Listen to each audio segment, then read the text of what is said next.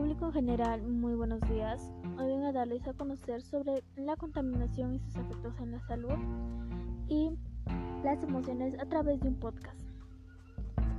En los últimos años ha habido un gran avance en el conocimiento y comprensión de los efectos de la contaminación atmosférica. En este trabajo se establecen sus conceptos fundamentales y se revisan las diferentes aproximaciones metodológicas posibles. Entre los estudios epidemiológicos, los de series temporales son los más utilizados para medir los efectos a corto plazo en la contaminación atmosférica. Los factores de confusión más importantes en este tipo de estudios son las variaciones estacionales y semanales, la tendencia a las variables meteorológicas y las enfermedades graves con un comportamiento estacional como la gripe. Los principales efectos a corto plazo de la contaminación atmosférica sobre la salud van desde un aumento de la mortalidad total y por causas pulmonar, pulmonares y otros síntomas, pasando por un incremento en el número de visitas médicas a ingresos hospitalarios. A pesar de existir un amplio consenso de, en cuanto al efecto nocivo de la contaminación atmosférica, existen una serie de cuestiones necesarias de mayor investigación. Soy Luz Valeria Araúl Petito del Colegio General Ollanta de Urubamba, Perú. Y les voy a dar a conocer sobre la contaminación y sus efectos en la salud y las emociones. Los estudios ecológicos de series temporales uno de los diseños epidemiológicos más utilizados en la actualidad son los estudios ecológicos de series temporales. En ellos se analizan las variaciones en el tiempo de la exposición al contaminante y el indicador de la salud, estudiando en una población. Los estudios ecológicos miden exposiciones ambientales y efectos en la poblaciones humanas representativas, así como las múltiples combinaciones de factores ambientales y socioculturales que determinan la ocurrencia de los efectos sobre la salud. Muchas de aquellas variables que pueden actuar como factores de confusión a nivel individual, hábito tabáquico, edad, género, ocupación, etc. No necesitan ser controladas. Generalmente, las falacias ecológicas afectan más a los diseños geográficos o espaciales a los de serie temporales. Estos últimos se pueden resumir en tres grandes grupos. 1. Factores geofísicos. Aquellos producidos por los ciclos estacionales de energía y radiaciones en la superficie de la Tierra. Conllevan cambios en la meteorología, la contaminación y la salud. Su ciclo fundamental es el año. 2. Factores meteorológicos. Aunque podrían incluirse dentro de los factores geofísicos, ya que dependen de estos, tienen una entidad propia innegable. La temperatura ambiental y la humedad son dos variables con las que se intentan resumir la metodología, lo que para algunos autores resulta insuficiente para poder ajustar adecuadamente un fenómeno tan complejo. 3. Factores socioculturales. Se corresponden con el nivel de desarrollo económico e industrial la cultura, la religión, la mentalidad de las personas, el país, la comunidad, etc. El ciclo fundamental de la actividad sociocultural en la mayoría de países y culturas es la semana, que se corresponde como con el ciclo laboral básico.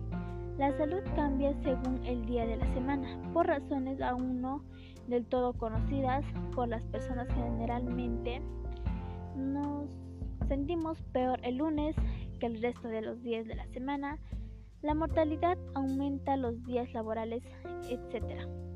Y también hacen los niveles de contaminación atmosférica. La construcción de cualquier modelo matemático que analice la relación entre contaminación atmosférica y la salud deberían tener en cuenta estos tres grandes grupos de factores. Además, habría que considerar aquellas enfermedades con comportamiento social como la gripe. Estimación de los efectos asociados a los niveles medios diarios de contaminación atmosférica por partículas en suspensión. Incrementos de la mortalidad diaria. Muertes por, las, por todas las causas 1,0. Muertes por las causas respiratorias 3,4%. Muertes por causas del aparato circulatorio 1,4%. Incremento de la demanda de atención hospitalaria, enfermedades respiratorias.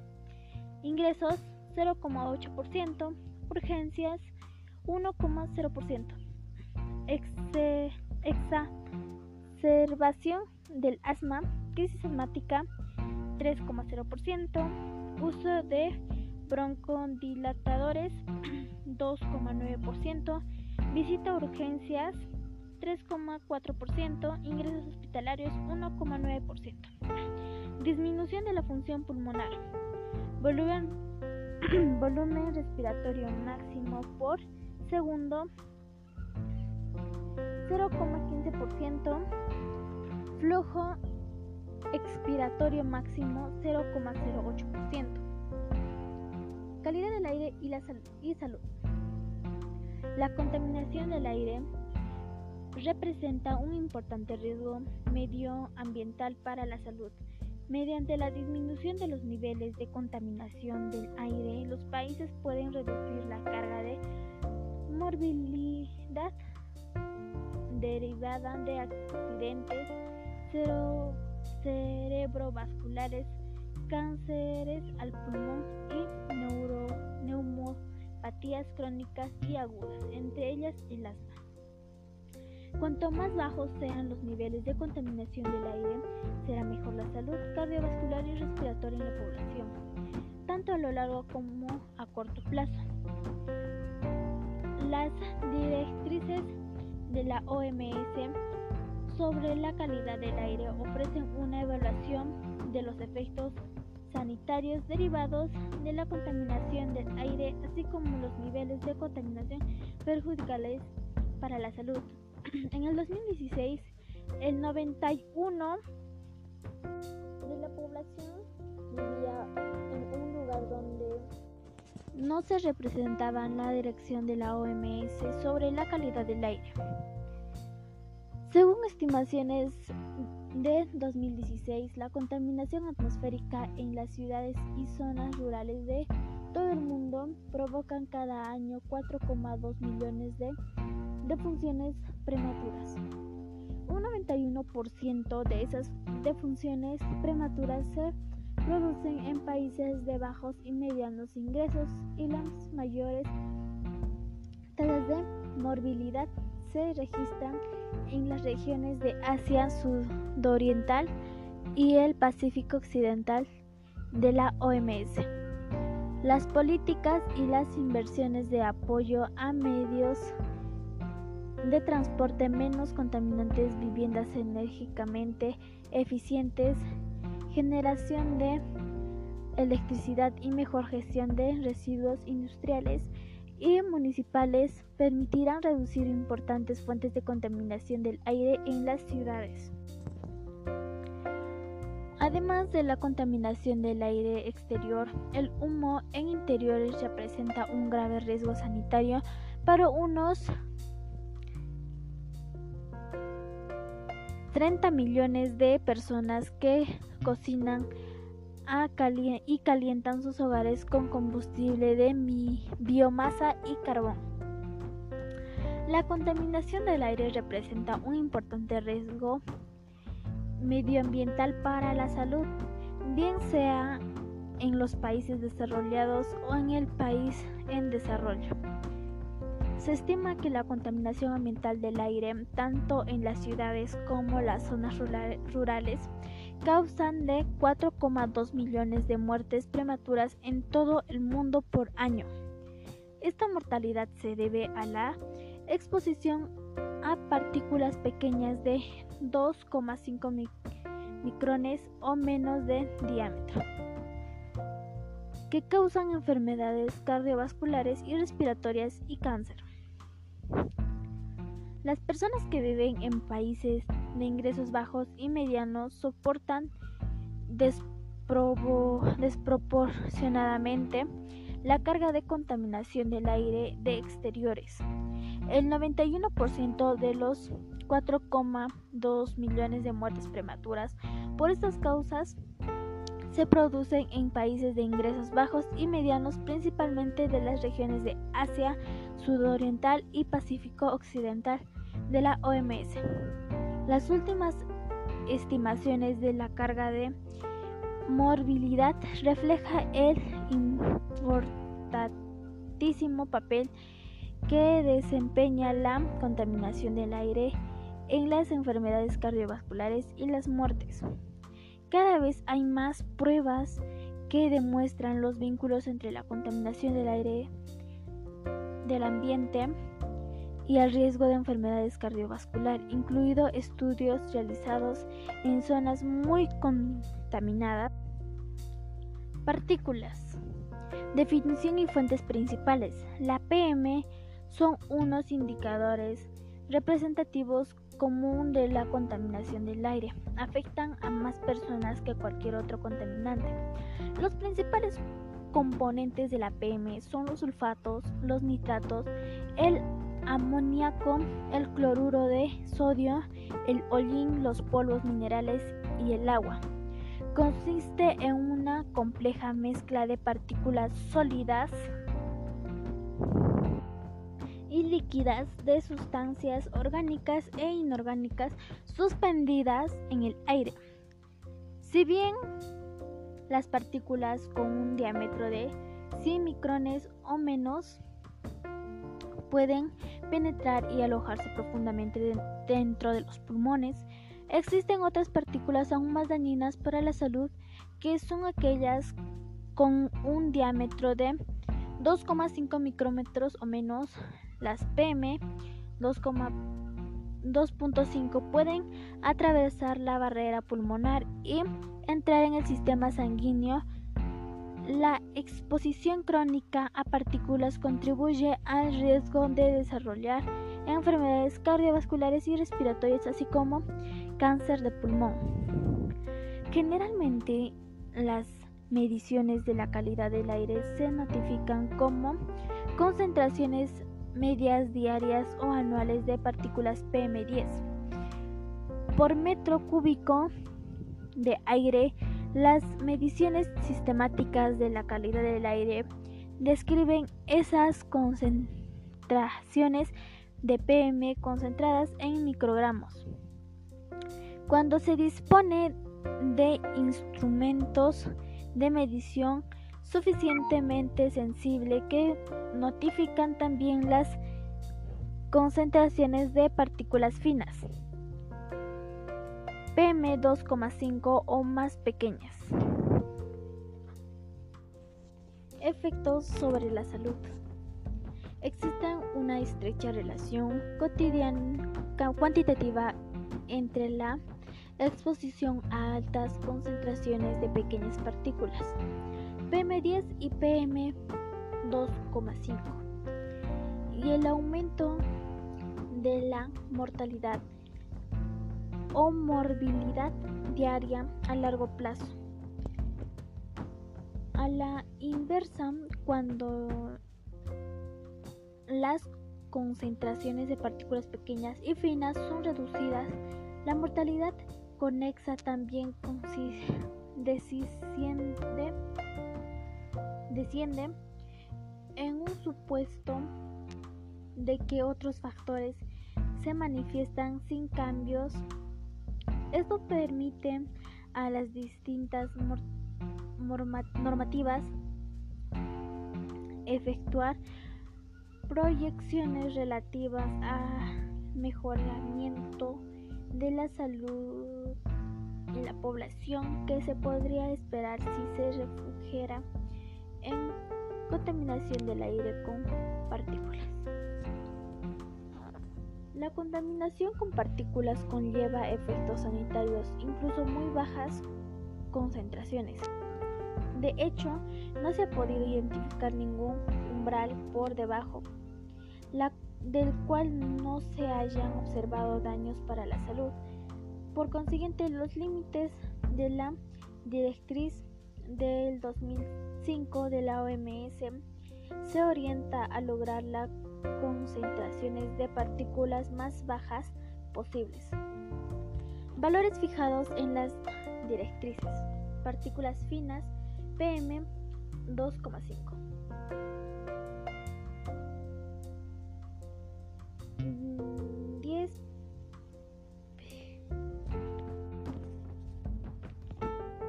PG PG de media en 24 horas. Partículas gruesas PM10 20 PG de media anual 50 PG de media en 24 horas.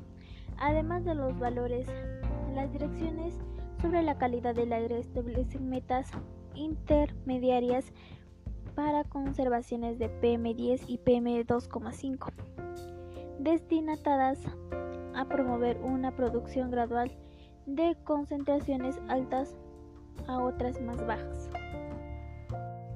Ozono O3. Valores fijados en las directrices O3. 100 pgm de media en 8 horas. El límite recomendado de las direcciones de la OMS sobre la calidad del aire de 2005 se produjo del nivel de 120 pgm establecido en ediciones precedentes de esas directrices 1 y 2 a raíz de pruebas concluyentes sobre la relación entre la mortalidad diaria y concentraciones de ozono inferiores. Definición y fuentes principales. El ozono a nivel del suelo que no debe confundirse con la capa de ozono en la atmósfera superior. Es uno de los principales componentes de la niebla tóxica. Este se forma por la reacción con luz solar fotoquímica de contaminantes como los óxidos de nitrógeno procedentes de las comisiones de vehículos o las industrias y los compuestos orgánicos volátiles emitidos por los vehículos, los, los disolventes y la industria. Los niveles de ozono más elevados se registran durante los periodos de tiempo soleado. Efectos sobre la salud. El exceso de ozono en el aire puede producir efectos adversos que consideración en la salud humana. Puede causar problemas respiratorios, provocar asma, reducir la función pulmonar y originar enfermedades pulmonares. Dióxido de nitrógeno, NO2. Valores fijados en las direcciones. NO2, 40 pgm de media anual, 200 pgm de media en una hora. El valor actual de 40 pgm de media anual fijando en las direcciones de la OMS para proteger a la población de los efectos nocivos para saludar del NO2 gaseosos. No ha contaminado respecto al recomendado de las diferentes de las directrices anteriores. Definición y fuentes principales. Como contaminantes atmosféricos, el NO2 puede correlacionarse con varias actividades. En concentraciones de corta duración superiores a 200 mg, es un gas tóxico de causas con importantes inflamaciones de las vías respiratorias. Efectos sobre la salud. Estudios epidemiológicos han relevado que los síntomas de bronquitis en los niños asmáticos aumentan en relación con la exposición prolongada al NO2. La disminución del desarrollo de la función pulmonar también se asocian con las concentraciones de NO2 registradas actualmente en ciudades europeas y norteamericanas. Dióxido de azufre, SO2. Valores fijados en las directrices SO2. 20 pgm media en 24 horas, 15 pgm de media en 10, minutos. La concentración de SO2 en periodos promedios de 10 minutos se debería superar los 500 pgm. Eh, los estudios indican que un porcentaje en las personas con asma experimentan cambios en función pulmonar y síntomas respiratorios tras periodos de exposición al SO2 de tan solo 10 minutos. La revisión de las directrices diferente a la contaminación de SO2 en 24 horas que descendió de, 1, de 125 a 20 pgm se basa en las siguientes consideraciones. Primero, los efectos nocivos sobre la salud están asociados a niveles de SO2 muy inferiores a los aceptados hasta ahora. Se requiere mayor grado de protección. Pese a las dudas que plantea todavía la causalidad de los efectos de bajas concentraciones de CO2 es probable que la reproducción de las concentraciones disminuya la posible exposición en otros contaminantes. Efectos sobre la salud. El SO2 puede afectar el sistema respiratorio y las funciones pulmonares a causa de irritación ocular. La inflamación del sistema respiratorio provoca tos, secreción mucosa y agravamiento del asma y la bronquitis bronquitis crónica.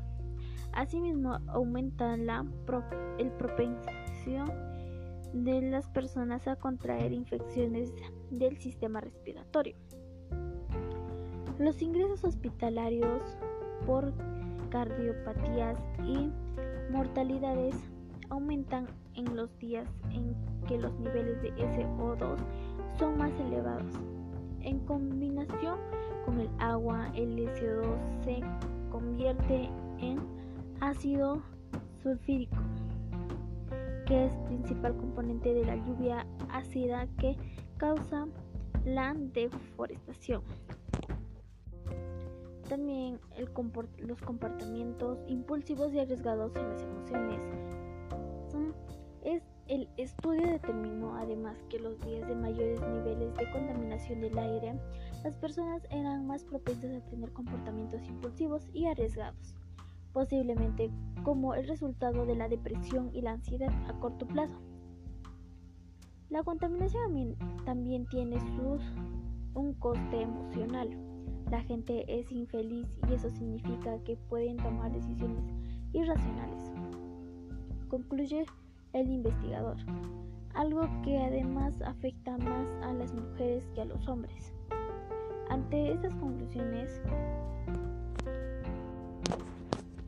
la contaminación en el comportamiento humano también es debido a la contaminación, ya que cuando vemos todo a nuestro alrededor y vemos las noticias de lo que queman bosques, árboles, botan basura, por los animales que están en extinción, a veces nos ponemos tristes, de un momento a otro cambia nuestro estado de ánimo y también podemos llegar a sentir preocupación que se trata mucho que es en las emociones. Y podemos así podemos expresar diferentes tipos de emociones como desagradables desagradables para algunas personas que casi no están acostumbradas a eso pero eso ya debería de ya no debería de pasar y ponernos la mano al pecho y dejar de contaminar y también dar a las demás personas a conocer que la contaminación es malo para nosotros, para la salud, para el, para el mundo en general. Debemos reducir, debemos reutilizar, reciclar. En vez de usar plásticos podemos utilizar telas, que a veces esas telas las que nos sirven, la mayoría de las personas lo queman. Y eso hace que cuando el humo llegue a la atmósfera, las capas de ozono se destruyen poco a poco y hacen como huecos donde los rayos ultravioleta ingresan y malogran nuestra piel que puede causar diferentes tipos de enfermedades como el cáncer a la piel. Debemos plantar en nuestros jardines plantas, árboles, entre otros. Debemos de dejar de consumir comidas chatarras, ya que también ahora ya las comidas chatarras ya no son, no son naturales prácticamente. Debemos cuidar más nuestra salud para ser fuertes y estar sanos. Eso fue todo. Muchísimas gracias por escucharme y los espero en una próxima edición.